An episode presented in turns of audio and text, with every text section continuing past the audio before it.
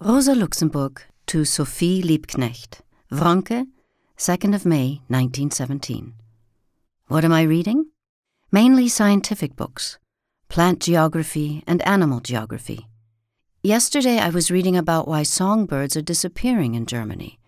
It is the spread of efficient forestry, horticulture, and crop farming methods that is to blame. They are gradually destroying all the natural nesting and feeding habitats, hollow trees, wasteland, scrub, and dead leaves in the gardens. I was so very sad when I read that, not because of the loss of birdsong for people, but because of the image of the silent, unstoppable decline of these defenseless little creatures. It pained me so much that I wept. It reminded me of a Russian book by Professor Sieber about the decline of the Native Americans in North America, which I read back in Zurich. They, too, are being gradually driven off their land by civilized man and abandoned to a silent, horrible fate.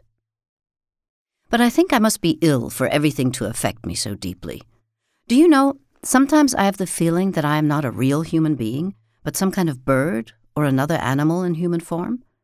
Inside, I feel far more at home in a little scrap of garden like this or in a field among bumblebees and grass than at a party conference.